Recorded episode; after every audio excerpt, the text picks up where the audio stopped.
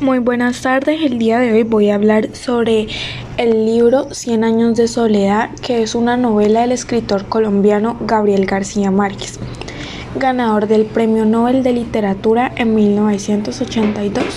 Es considerada una obra maestra de la literatura hispanoamericana y universal. Continuaré con el entorno psicológico, quiere decir un resumen un pequeño resumen del libro. Empezamos. Todo miembro de la familia Buendía estará marcado por la soledad y la resignación. Buscarán la felicidad y el progreso familiar de mil maneras, pero no lo encontrarán. Mientras lee, encontrará que a veces son pobres, ricos, naturalmente hermosos, feos, inteligentes, mediocres, ateos, creyentes pero nadie puede escapar de la maldición de sus padres que los condenaron por sus pecados originales. Además, el mismo libro también dice que a 100 años de nacimiento de José Acadio Buendía, nacerá de nuevo por el amor de dos personas, porque estos dos cargos los condenan como soledad, los que también significan el fin del linaje Buendía.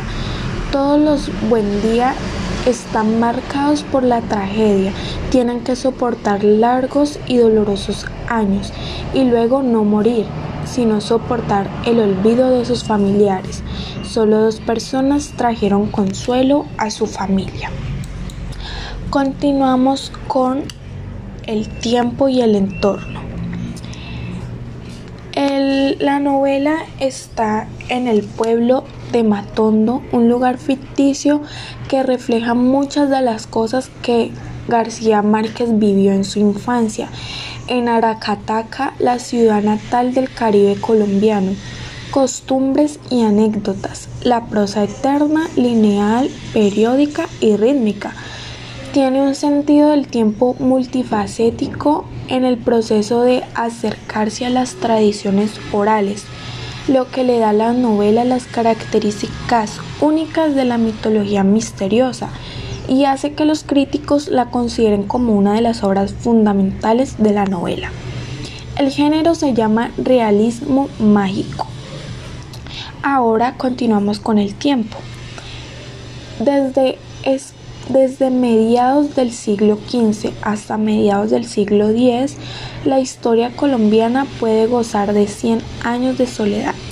La guerra civil en este periodo reconoce claramente que enfrentó a los recién nacidos partidos liberales y conservadores. Debatieron sobre Colombia, su ideología, el sistema federal y el régimen centralizado del país. Muchas gracias por su atención. Esta fue toda mi argumentación.